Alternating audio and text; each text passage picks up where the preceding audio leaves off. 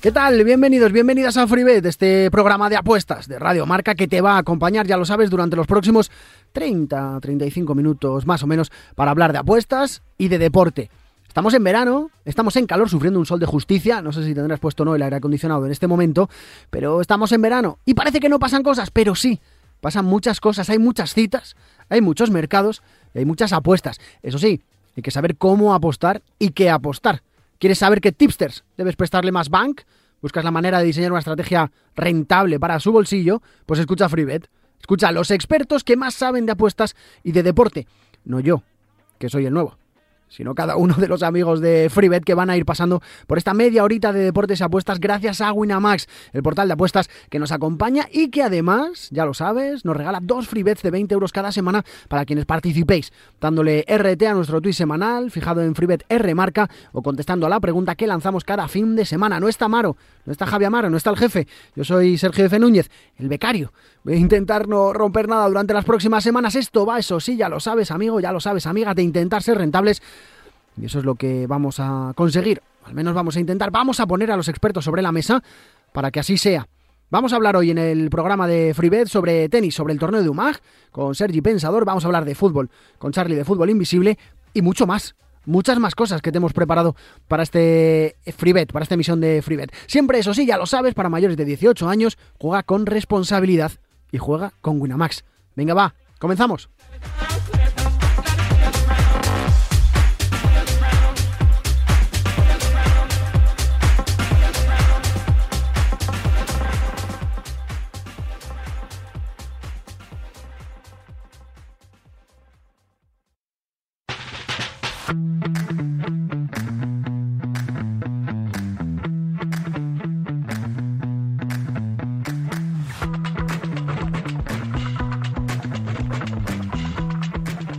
Hay que hablar esta semana, qué duda cabe, de tenis. La semana pasada, el fin de semana pasado, lo tuvimos ajetreado, lo pasamos bien, estuvimos a puntito de llevarnos otro torneo con el bueno de Carlitos Alcaraz. Esta semana, una nueva oportunidad de lograrlo. ¿Dónde? En UMAG. Y hasta allí nos vamos. ¿Con quién?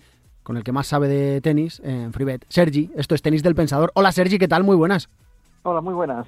Disfrutando de UMAG, me parece, ¿no? Sí, estamos aquí en UMAG disfrutando en un escenario idílico de un gran torneo tenístico con un gran con un cartel de grandes tenistas como Carlos Alcaraz, Yannick Sinner, Lorenzo Musetti. Por lo tanto, estamos disfrutando de un torneo muy intenso y en un ambiente muy recomendable. Es uno de los torneos europeos, sobre todo de esta época del año, más míticos, ¿no? De los de los que más ilusión hace para muchos jugar. Y el caso, por ejemplo, de Alcaraz, que no se lo ha querido perder, de, de forma sorpresiva, anunciaba que iba después de jugar la final de Hamburgo este domingo, pero no, no ha querido faltar a la cita. Sí, hay torneos que por encima de los puntos, por encima de los premios económicos, pues tienen tradición, tienen historia y aquí los tenistas se sienten muy queridos, pues tienen una gran afición detrás, además pues están aquí en unas pistas que están justo, justo al lado del mar, puedes mirar el partido y al cabo de cinco minutos o dos minutos lo que tardas en bajar las escaleras, pues ponerte en el mar y aquí pues hay gran cantidad de tenistas que año tras año vienen aquí y aquí sí que quieren, nadie se borra, aquí vienen todos a competir al máximo nivel, pues porque saben que aquí se sienten muy bien acogidos. Para ir poniéndole las bases a esto y, con la intención y la idea que, tenemos, ¿Cómo se desarrolla el torneo en el sentido de la pista, las condiciones meteorológicas? ¿Qué se espera para lo largo de la semana? No sé si tienes apuntado en tu libreta eh, algún tipo de, de, de, este tipo de variantes. Sí, aquí las condiciones meteorológicas se disputan los partidos a partir de las 4 de la tarde y es un calor asfixiante, alta humedad y ya hemos visto tenistas que incluso les cuesta respirar porque sobre todo hay un gran bochorno ambiental y eso es el problema para los tenistas que les toca jugar en los dos primeros turnos del día. Luego hay el turno de noche y ahí cambia todo radicalmente. Ahí las condiciones son ideales, con la brisa marina, hay lado del mar y sobre todo lo más destacable es que las pistas son muy lentas. Al, al haber tanta humedad ambiental, provoca que el bote sea muy lento y esto en tenistas pues que les que les da más el perfil de largos intercambios, ahí salen muy pero que muy beneficiados por encima de los teóricos tenistas que viven del servicio. Entiendo que por el tema de la condición que se ha ido ganando ya eh, Carlitos Alcaraz en los últimos meses, eh, que va como número uno del ranking, si no me equivoco, para este, para este torneo de UMAG, ¿él jugaría en ese segundo turno? ¿Podemos prever eso o puede, puede ir barriendo? No, Carlos, a buen seguro que cuando decidió venir aquí UMAG ya negoció con la organización que disputaría todos los partidos en el turno de noche. Además, para los aficionados siempre hay un partido del día, es el que ponen a partir de las 8 de la noche y evidentemente mientras Carlos esté en competición ahí será su partido. Carlos, que empieza a jugar mañana eh, jueves contra el esloveno Gombos. Eh, no sé cómo ves este partido, si es una buena opción para ir empezando a entrar en materia con, con UMAG antes de, apostar directamente para ver quién puede llevarse el torneo o, de momento dejarlo de al lado. De momento tendría que ser un partido muy asequible para Carlos porque Gombos perdió en la fase previa Luego pudo volver al cuadro con una plaza de lucky loser, aprovechando la baja de Giri Vesely, y a partir de ahí pues tiene un partido con un rival que vive del servicio, que mientras le entren los primeros servicios pues se mantendrá en competición, pero que a la que empiecen a haber largos intercambios no veo a Gombos aguantando pues la intensidad que le impondrá Carlos de fondo de pista. ¿Qué es lo más duro que le puede venir por el cuadro a, Alcaraz por su lado antes de llegar a la final? Que me parece que en una hipotética final se podría ver las caras otra vez con, Lorenzo Musetti, eh, que igual por el otro lado es lo más, lo más potente o, no. Sí, Carlos ha tenido suerte con el sorteo porque ha, evitado pues, a, Musetti, ha evitado a Baez, ha evitado a Sinner, que han quedado todos encuadrados en la parte baja del cuadro, en la parte alta. Los máximos rivales, pues podría ser el, a Holger Rune, que llegó a cuartos de final en Roland Garros, el joven tenista danés, pues debería ser la máxima amenaza. Mm, por otro lado, mm, también tenemos ahí a Corentin Moutet, que el tenista galo, mm, su calidad es indiscutible, lo que pasa es que a la mínima se va de los partidos, se cruza, pero si disputara un partido serio, pues sería un rival que ya empezaría a ser de nivel para Alcaraz. Y después de Alcaraz, que, estoy viendo que la cotización es, bajita, obviamente, porque es el máximo favorito, em, ¿por dónde tirarías? Igual a lo mejor intentar hacer una apuesta eh, un poco arriesgada para buscar algo más de, éxito. Aquí todos hablan en la parte baja del cuadro de los italianos Lorenzo Musetti, Yannick Sinner, pero primero ayer ya le vimos que se dejó un set ante Bedén, Mm, el cansancio se va notando en las piernas. A, diferencia de Alcaraz, por no ser de los cuatro primeros cabezas de serie, tiene que disputar un partido más y todo eso va sumando en las piernas. Y con Yannick Sinner el problema es que el italiano no compite desde Wimbledon y disputar ahora solo un torneo antes de la gira americana sobre hard también es algo sospechoso. Por lo tanto, ahí sí que si tuviéramos que buscar una sorpresa en ese lado del cuadro, ahí me decantaría por Sebastián Baez. El tenista argentino es un terrícola puro que en Bastad ya alcanzó la final y aquí nuevamente a nivel de mar pues va a ser un rival muy complicado para hacer frente porque es un luchador, un batallador que alargará cada punto al máximo y veremos hasta dónde llega el físico de sus oponentes para poderle hacer frente. ¿Y ves a Lorenzo Musetti volviendo a incomodar a nuestro Carlos Alcaraz como ya hiciera la semana pasada en Hamburgo o una vez suena la flauta, eh, dos es más complicado? al aspirar a, derrotar al Alcaraz es siempre muy complicado. Hacerlo dos semanas consecutivas mm, prácticamente lo veo ya muy, muy, pero que muy complicado que Musetti alcance la final. Si pudiera encontrarse con otro cuadro que se enfrentaría con Carlos, por ejemplo, en unos cuartos de final, ¿Mm? pues ahí pues, pues podría ser que le plantara cara, pero alcanzar la final ya sería complicado y además alcanzar la final con todo el desgaste que ello supondría, pues entonces no le veo con las condiciones para hacer frente nuevamente al tenista español.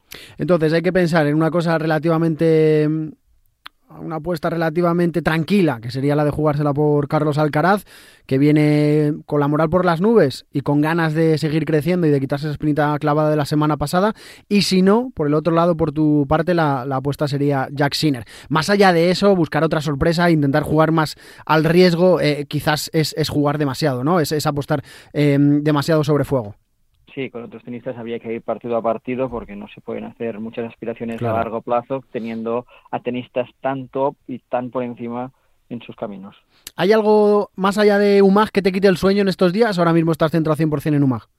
Estoy centrado 100% en UMAG, al estar aquí pues siguiendo todos los partidos desde la pista porque además en los otros torneos que se están disputando, sobre todo el de Kitzbühel, más que un torneo ATP, a excepción de Dominic Thiem, parece un, torneo de una cita Challenger, es lo que decíamos, la misma cantidad de puntos reparte Kitzbühel que UMAC, hmm. y ahí en UMAC tenemos a tenistas top, y en cambio en Kitzbühel pues tenemos tenistas que la gran mayoría pues disputan habitualmente circuito Challenger. Es el encanto ¿no? de este tipo de torneos, por casi cerrar por el principio, el, el que te gusta también estar sobre según qué pistas ¿no? Y, y, poner tu tenis al servicio de según qué público.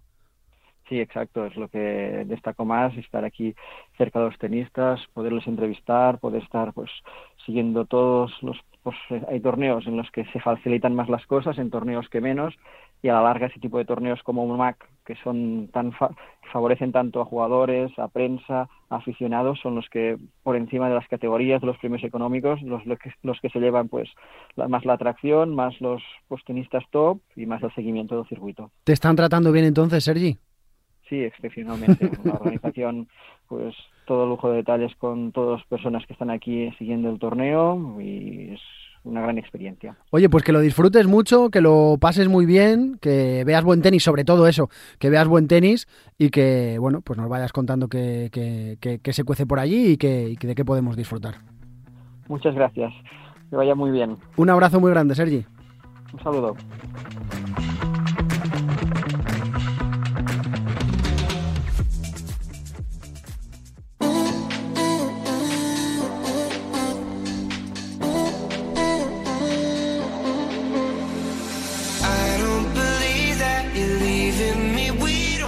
Microespacio de Winamax, amigos, amigas, es el momento, ha llegado la hora de ver quiénes son los ganadores de esos dos free bets que regalamos cada semana para disfrutar en Winamax de las mejores cuotas, de los mejores mercados. Bueno, pues de esa ayudita extra que nos da la mejor casa de apuestas para que disfrutemos de lo que más nos gusta del deporte y de las apuestas. Vamos a ver, le vamos a meter a la maquinita los parámetros necesarios para saber quién se lleva esta semana esos dos free bets de 20 euros. El primero, ahí están los parámetros, tirorirorirorirorirori, a ver quién dice la máquina que gana es... Es la visa, arroba Lumber 88 es el primer ganador de ese freebet de 20 euros. Os pedíamos esta semana GIFs, imágenes que por lo menos nos hicieran también más agradable y más llevadera esta semana de verano con todo el calor que tenemos. Eslavisa parece que lo ha hecho. Se lleva el primero de los dos freebets. A ver, el segundo, sacamos a Eslavisa de la ecuación, metemos los parámetros en la maquinita y a ver quién gana. A ver. Ahí está. Este es arroba carlosj barra baja 14. Carlos J es el ganador del segundo de los dos freebets que regalamos esta semana gracias a Winamax. Sigue jugando para la semana que viene, intentar ser uno de los ganadores. ¿De qué manera lo puedes hacer? Pues dándole RT y contestando a la pregunta que lanzamos cada semana cada fin de semana en arroba freebetrmarca, en nuestra cuenta de Twitter. Te traigo además con Winamax, la casa de referencias en apuestas, una apuesta sobre fútbol, que sabes que es lo que más le tiro, ya te lo contaba la semana pasada, se me ha ocurrido hacer una a largo plazo, pensando en el amistoso del Madrid-Barça de la semana pasada, pues pensar en lo que se viene esta temporada, pensar de qué manera el Madrid o el Barça pueden quedar por encima del uno del otro y del otro del uno en lo que queda de temporada. Ahora mismo, que el Barça esté por encima del Madrid se paga 2.10. 1.75 que el Madrid acabe la liga por encima del Fútbol Club Barcelona, normal, es el vigente campeón. Yo voy a ir a lo fácil, a lo que creo que es más sencillo que suceda, y es que el Fútbol Club Barcelona le dé la vuelta a la tortilla. ¿Por qué? Pues por aquello de que tener dos grandes temporadas seguidas es muy complicado, es muy complejo. La tuvo el Madrid el año pasado con el doblete. Vamos a darle chance al, al Barcelona y vamos a tirar por ahí. El año que viene, por estas fechas más o menos, si quieres, eh, sacamos la libreta y nos pasamos la cuenta. Ya lo sabes, Winamax, la casa de apuestas que siempre te da más. La semana que viene vas a tener otra opción de jugar y de apostar y de tener la posibilidad de llevarte uno de los dos free bets de 20 euros que regalamos cada semana gracias a Winamax. Juega con responsabilidad y si eres mayor de 18 años. Seguimos.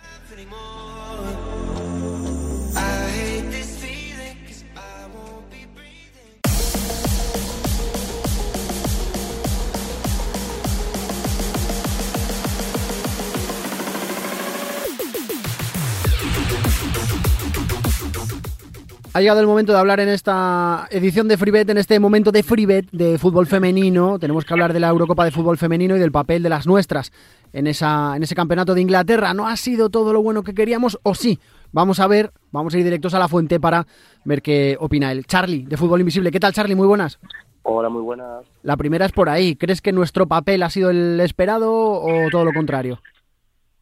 Bueno, a ver, yo lo dije ya desde hace muchos meses. Yo esperaba que ganásemos la Euro, pero también es cierto que creo, pues con la lesión de Jenny, ya cuando estábamos allí también la lesión de Alexia, pues eran dos jugadoras muy importantes para nosotros. Aún así, pues llegamos a cuartos, fuimos mejor que Inglaterra y a falta de seis, siete minutitos, pues, pues ese gol que nos meten con falta previa Irene Paredes y eso ya pues nos condicionó para la prórroga. Ya a nivel anímico y mental, pues Inglaterra y más cuando en casa, pues estaba por encima de nosotros y en la prórroga, pues otro fallo de Sandra Paños, que también lo comentábamos aquí anteriormente, que hmm. no era su Eurocopa, tampoco es su temporada y tampoco iba a ser iba a hacer su torneo, lo volvió a hacer mal y nos condenó a irnos para casa. Son esos intangibles del deporte, ¿no, Charlie? Esas cosas que no podemos prever, ese último momento, esa acción arbitralmente complicada que quizás nos sacó del partido, esas cosas sobre las que no podemos estar. Sí, ya lo decía el otro día Natalia Arroyo, que siempre ha hecho un análisis magnífico de, toda la Eurocopa que ha comentado y que hay aspectos pues que no puedes controlar como es un fallo del árbitro, pero bueno, de la árbitra en este caso, pero lo que sí podemos controlar es cómo ese balón llega en esa predisposición a banda, hmm. cómo se deja que se ejecute ese centro.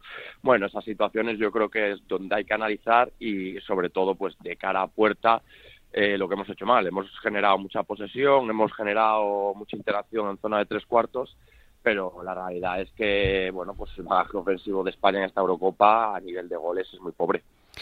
¿Tú crees que hay que tocar algo sobre el sistema? O sea, que debemos ir directamente a la base y a lo mejor empezar un ciclo nuevo.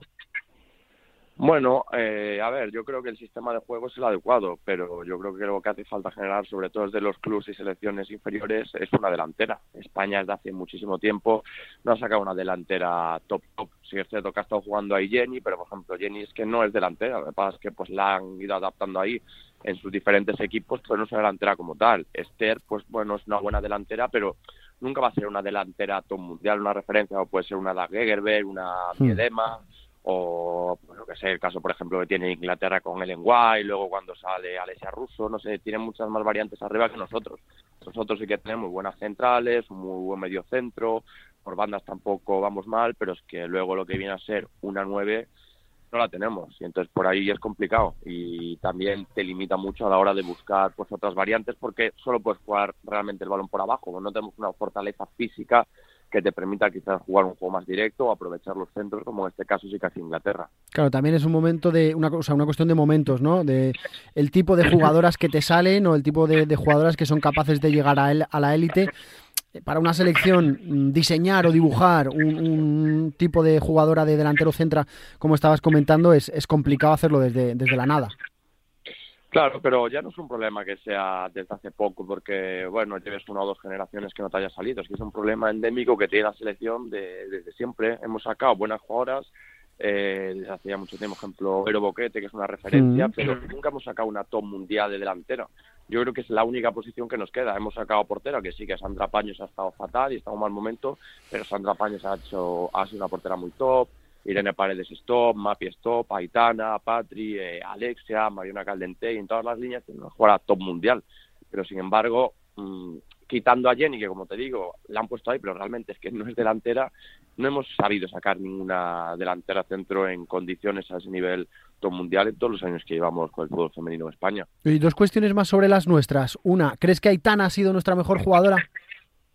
Sí, yo creo que sí, sinceramente. Yo creo, bueno, ya lo he dicho muchas veces, que ganará los balones de oro que ella quiera y que Alexa le permita mientras mientras esté en su prime, pero sí, es un espectáculo. Yo además que estuve allí en Inglaterra y que, bueno, pues al ver los partidos en directo, claro. pues permite ver más movimientos, ¿no? De lo que la televisión no te ofrece y es que es una auténtica brújula. Ya no es solo lo que hace con balón, sino lo que genera sin él, los movimientos que hace, las rupturas, cómo esperan esa segunda línea.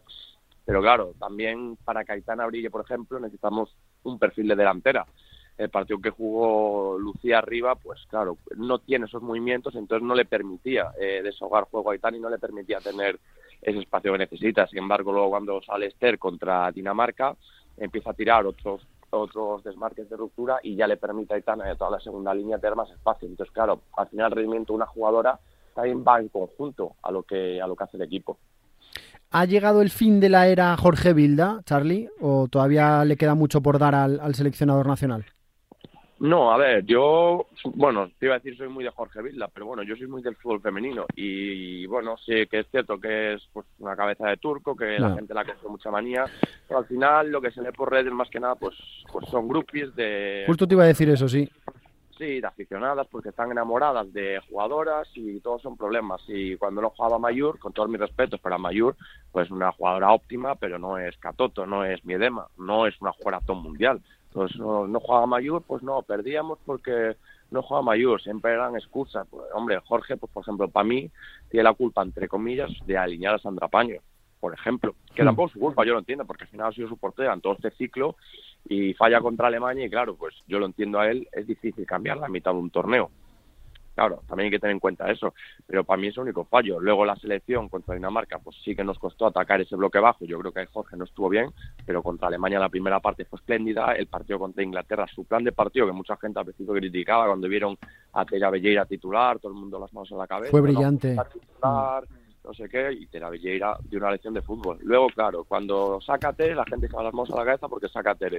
Luego, cuando la quita del campo para meter a Laia, porque yo creo que busca un poco más de control de juego aéreo, porque ellas, él entendía que, que iban a empezar a lanzar y para cubrir esos centros y más, meta a Laia y la gente critica que quita a Tere.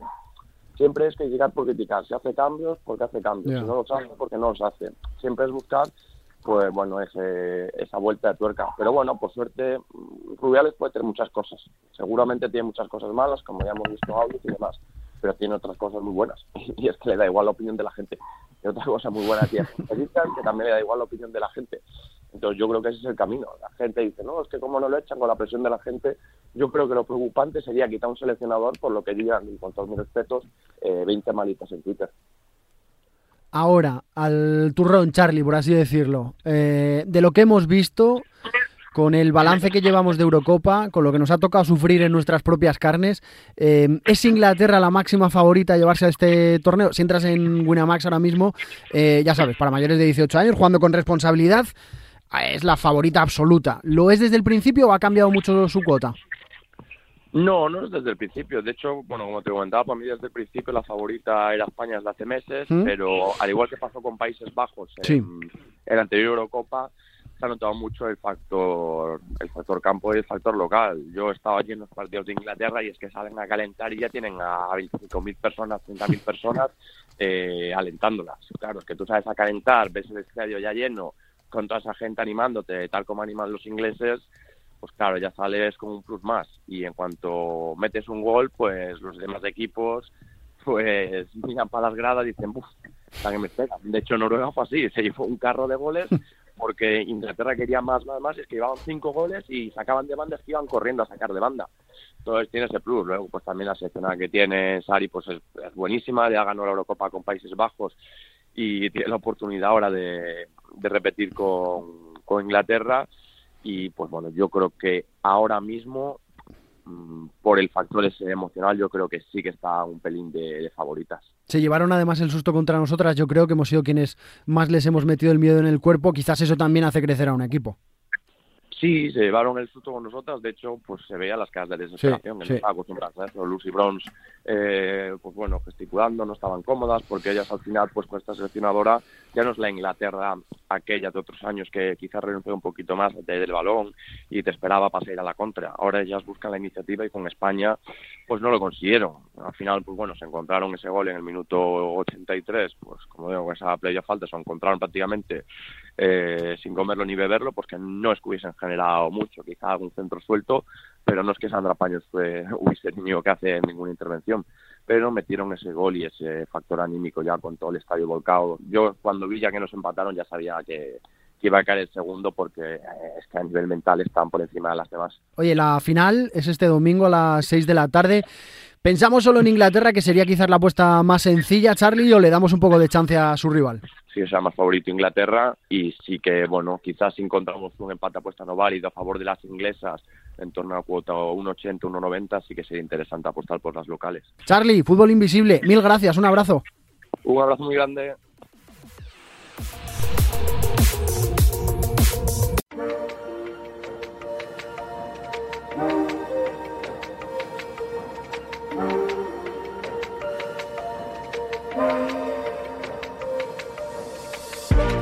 Es el momento ahora en este FreeBet 235 de hablar de Fórmula 1, de hablar de coches.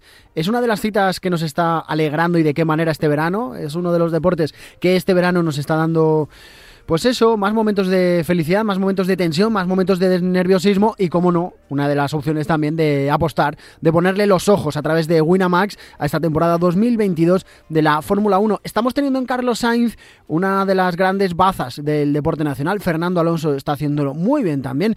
Pero antes de hablar y analizar de cómo se está dando la temporada, con la persona de Radio Marca que más sabe de Fórmula 1, quiero comentarte un poco cómo están las apuestas, cómo está ahora mismo en Winamax las posibilidades de victoria para el próximo Gran Premio de Hungría. Es Charles Leclerc, que como ya sabrás, la semana pasada acabó con sus huesos sobre eh, las protecciones de la, de la pista en un accidente, consecuencia, según había dicho él mismo, de un propio error es quien tiene la cuota, la mejor cuota en cuanto a la apuesta. Está a 2.20 la victoria de Charles Leclerc, del piloto de Ferrari, en el próximo Gran Premio de Hungría, seguido del que muy probablemente va a ser el campeón del mundo. Podemos saber también, podemos mirar también si quizás compensa apostar ya a quién va a ser el campeón del mundo. De serlo Max Verstappen, el ganador del próximo Gran Premio de Hungría. La cosa estaría en 2.45 y nuestro Carlos Sainz Jr., nuestro Carletes, se paga ahora mismo a 6,75. El piloto de Ferrari, el que pudiera ser número 2 hasta hace una semana del conjunto italiano, que yo creo que después de lo que pasó la semana pasada, la película ha cambiado y de qué manera. Se paga a 6,75 como máximo campeón de esta próxima prueba. El español que no entra de momento entre los tres mejor pagados para ganar el Mundial. Y es obvio, a principio de temporada la película era completamente diferente, pero ahora es Max Verstappen, que lo tiene prácticamente en la mano, y más después de lo que le pasó a Leclerc la semana pasada, al que se paga a 1.18, quizás sería una apuesta muy segura. Podemos intentar ver también la segunda mitad de la temporada de Fórmula 1 con emoción, metiéndole algo de dinero, alguna apuesta a la cuota de 4.90 a la que se paga la victoria de Charles Leclerc. Esto es una cosa de dos, o Leclerc o Verstappen. Sainz no creo que le vaya a dar el chance para llegar y Luis Hamilton está muy lejos, no tanto como el español. Se paga 38 euros por euro apostado la victoria de Hamilton, 60 la victoria de Sainz Jr. ¿No va a ser este su año con la conquista del Mundial? Pues probablemente no, pero sí podemos apostar a ver si gana alguna carrera como ya hiciera hace alguna semana. Lo que está claro es que lo va a dar absolutamente todo, pero bueno, para conseguir las claves, para saber de qué manera mirar a este próximo Gran Premio de Hungría, a ese mítico húngaro ring, qué mejor manera que hacerlo con la persona que más sabe de Fórmula 1 en Radio Marca. ¿Con quién si no? Con Pablo Juan Arena. Hola Pablo, ¿qué tal? Muy buenas, ¿cómo estás? Hola, ¿qué tal? ¿Cómo estamos? Bien, pues disfrutando de las vacaciones en Freebet. Me ha dejado aquí la silla Javi Amaro. Yo solo le he dicho que espero no romper mm. nada, así que... Bueno, sí, sí. Ya veo cómo te han crecido un poquito las orejas, o sea que sí, sí, lo estás haciendo bien. Significa que lo estás haciendo bien. Oye, te he llamado para hablar de Fórmula 1, porque está la cosa interesante. Yo quiero preguntarte, yo creo, por lo más fácil al principio, que es el tema del Mundial, que después de lo que vimos la semana pasada, Leclerc y demás, eh, ¿la cosa puede estar casi vista para sentencia o, o cómo lo ves tú? A ver, yo, creo que no, porque lo mismo que pasó la semana pasada, es decir, que, que Leclerc hiciera cero porque tuvo aquí eh, eh, el accidente cuando iba liderando la carrera y que ganara Verstappen, puede ocurrir al revés. Pero claro, eh, lo que no puede volver a pasar es lo mismo que, que pasó el fin de semana, es decir, Leclerc y Ferrari ya no pueden cometer fallos. Y, hombre, lo que estamos viendo es que Ferrari está cometiendo bastantes fallos. Si hay un coche ahora mismo de los de arriba que es rápido, es Ferrari, es verdad que incluso los sábados está un pelín por delante de, de, Red Bull en la clasificación, pero la fiabilidad deja bastante que desear. Hemos visto ya varias veces como Carlos Sainz y Charles Leclerc han sufrido ahí eh, bueno, pues que de repente el coche no les funcionaba bien e incluso por esos fallos se han ido fuera, eh, se han ido fuera de carrera. Así que, bueno, en fin, que, yo creo que no está sentenciado, porque aunque parecen muchos puntos, es verdad, muchas carreras, eh, en un momento dado puede ocurrir lo mismo y, Leclerc podría acercarse a Verstappen, pero desde luego lo que no puede fallar ya es, Ferrari. Oye, hablando de fallos, por cierto, Pablo, lo que le pasó el otro día a Sainz en esa salida del pit lane, eh, ese tipo de cosas arruinan mundiales. Nada, de todo. Es que es que ahí eh, yo creo que les tienen comida la moral. En, Red Bull siempre lo ha sido, ¿eh? un equipo que luego puede tener errores también, hmm. ¿eh? porque eso pues son situaciones extremas de, máxima tensión, pero siempre ha sido un equipo muy pulcro eh, a la hora de, estar avanzado. Yo recuerdo cuando eh, de repente en Barcelona, hace ya unos cuantos años, se inventaron una cosa de rayos láser, bueno, rayos láser, en realidad era una luz que te decía dónde tenían que cuadrar las ruedas en los repostajes y tal, y que, y que claro, como era secreto, era un sistema secreto, solo se vio en un vídeo cuando alguien se preguntó, ¿y esa luz que aparece por ahí y tal? Y resultó que, claro, que Red Bull tenía ese sistema que luego han copiado el resto de equipos para cuadrar mejor eh, cómo tienen que llegar los, los coches a, a, cambiar neumáticos, ¿no? Bueno, pues es que, es que Red Bull en, esa, en eso lo falla. Y en estrategia tampoco falla. En estrategia tampoco falla. Son un martillo pilón. ¿eh? Hmm. Eh, les, tienen comida la moral a Ferrari. Y Ferrari no solo es que lo vea como que los otros son mejores, sino que encima comete eh, fallos estrafalarios. El otro día la comunicación con radio con Carlos Sainz, hmm. diciéndole, oye, tenemos un stop and go, y tal. Y, Carlos Sainz tuvo que corregir y decir, oye, no, son cinco segundos. O sea, son, son cinco segundos. Si paramos a cambiar ruedas otra vez, como finalmente hizo, son esos, tiene que esperar esos cinco segundos, pero no es un stop and go, que, eso directamente es pasar, eh, mm, parar en, boxes, pero no cambiar ni neumáticos ni nada, ¿no? Entonces, ese tipo de cosas, ese tipo de cosas en, en Ferrari, bueno, pues están ocurriendo y, son síntoma de que el equipo no está no está maduro, no está a la altura. Cosas estrafalarias, me gusta esa me gusta esa definición. Eh, para esta carrera, ¿cómo lo ves? O sea, ¿podemos intentar prever algo o es prácticamente eh, imposible? Voy, a tirar de tópicos, ¿vale? Voy a tirar de tópicos que siempre en la Fórmula 1 funcionan. Estamos en Hungría, ¿no? Hungría es un es un circuito que siempre se ha dicho, Hungría, si hacemos un poquito de historia, eh, Bernie Eccleston, en su momento, cuando era el mando más de la Fórmula 1, a él siempre le encantaba ser el pionero. El pionero en abrir, eh, en abrir nuevos mercados o en llegar a donde todavía nadie había llegado, ni siquiera en el mundo del deporte, ¿no?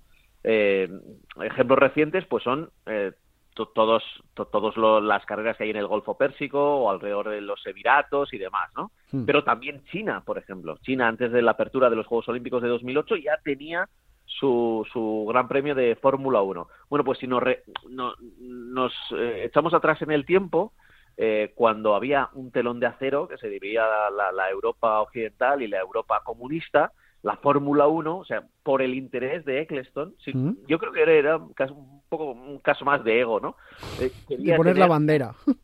Que eso es, quería poner la bandera, quería ser el deporte que llegaba donde, donde ni siquiera la política llegaba, ¿no? quería llegar hasta más allá del telón de acero. Todavía entonces, eh, pues el tema de Rusia, la Unión Soviética, ¿no? Pero sí, ahí estaba Hungría, ¿eh? ahí estaba Hungría. Y entonces, pues eh, desde hace muchísimos años, antes de, ya te digo, de la caída del telón de acero, pues ahí la Fórmula 1 ya puso su pie en Hungría.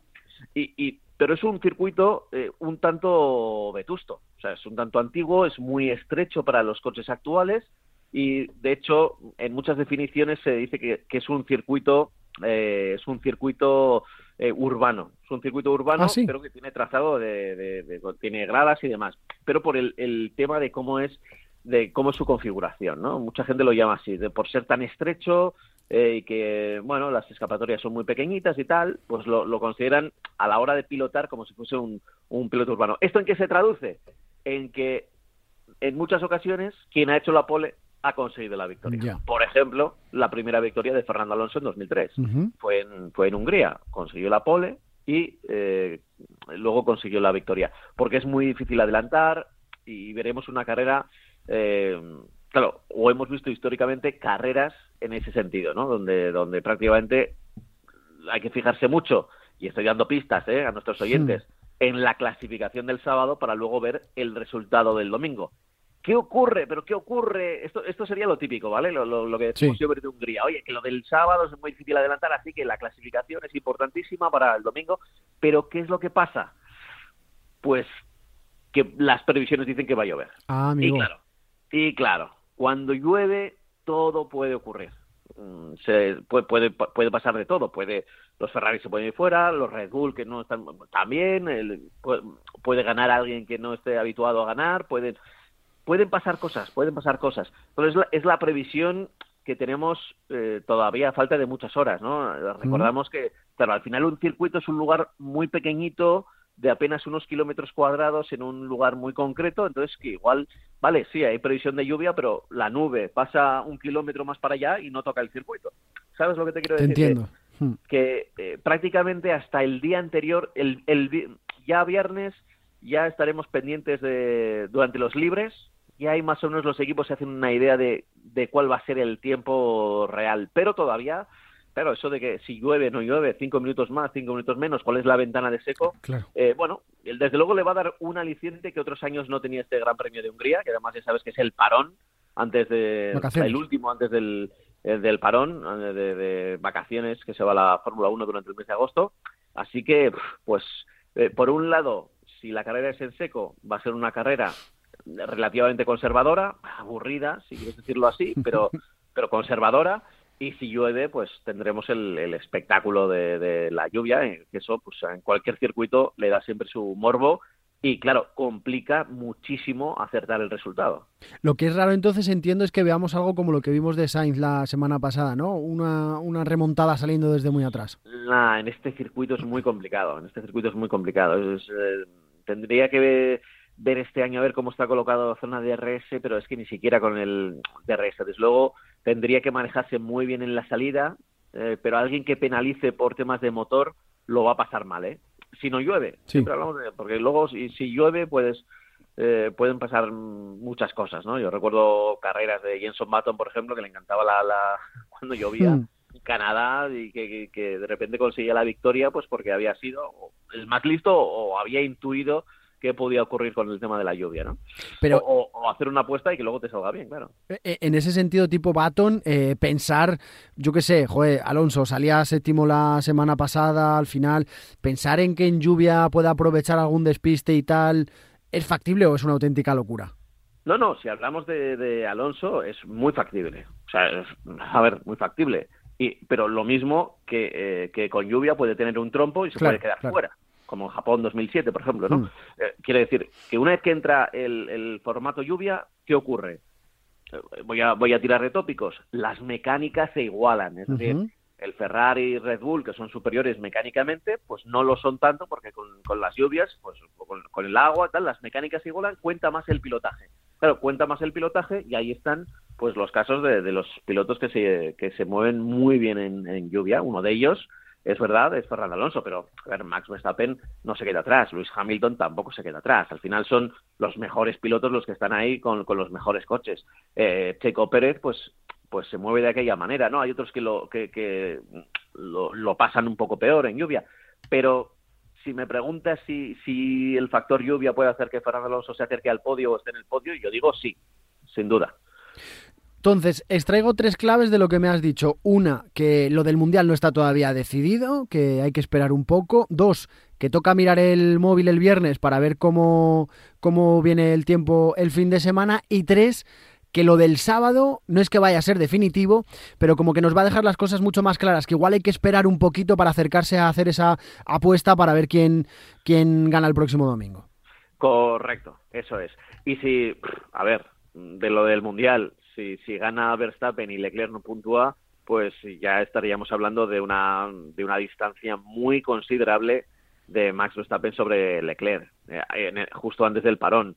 Bueno, van a quedar, van a quedar un montón de carreras todavía, pero mm, sería una ventaja muy, muy considerable y ya sabemos además que, que Red Bull suele evolucionar bastante bien el coche a final de temporada, no suele perder demasiado y Ferrari todavía lo tiene que demostrar. Así que, Pues- bueno, Fórmula 1, Húngaro Ring, circuito mítico para nuestro automovilismo, toca esperar las claves de Pablo Juan Arena para este para esa próxima apuesta en, en lo que a la Fórmula 1 se, se refiere. Pablo, mil gracias, ¿eh? un abrazo. un abrazo fuerte, chao.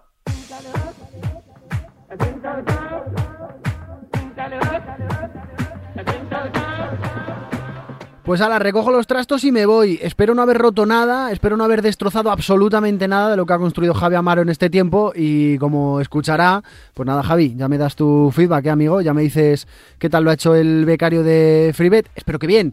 Espero sobre todo haberte ayudado a ser rentable, a que la gente que hemos traído por aquí, a que los amigos de Freebet, los expertos que más saben en tenis, en Fórmula 1, en fútbol femenino, te hayan dado la posibilidad, te hayan dado la manera, te hayan dado la forma de disfrutar del deporte y de las apuestas, de los mercados que no tenías en mente y de los que sí, pero haber anotado ciertas pistas para ser mejor, para ser rentable, para conseguir un buen, eh, una buena cuota y una buena rentabilidad a tus apuestas. Ya lo sabes, eso sí, ser responsable. Juega con responsabilidad y solo si eres mayor de 18 años. Nosotros regresamos en 7 días de la mano, como no, de Winamax, de la casa de apuestas que siempre te da más. Ya lo sabes. Ah, y por cierto, estate atento a nuestro Twitter, arroba. Lanzaremos la pregunta este fin de semana. Esperamos tu retweet, esperamos eh, tus respuestas para poder entrar en el sorteo, en esa participación de los dos freebets que cada semana Winamax nos da para que sorteemos entre todos y cada uno de vosotros. Ya lo sabes, juega con responsabilidad. Freebet se despide. Hasta la semana que viene. ¡Chao!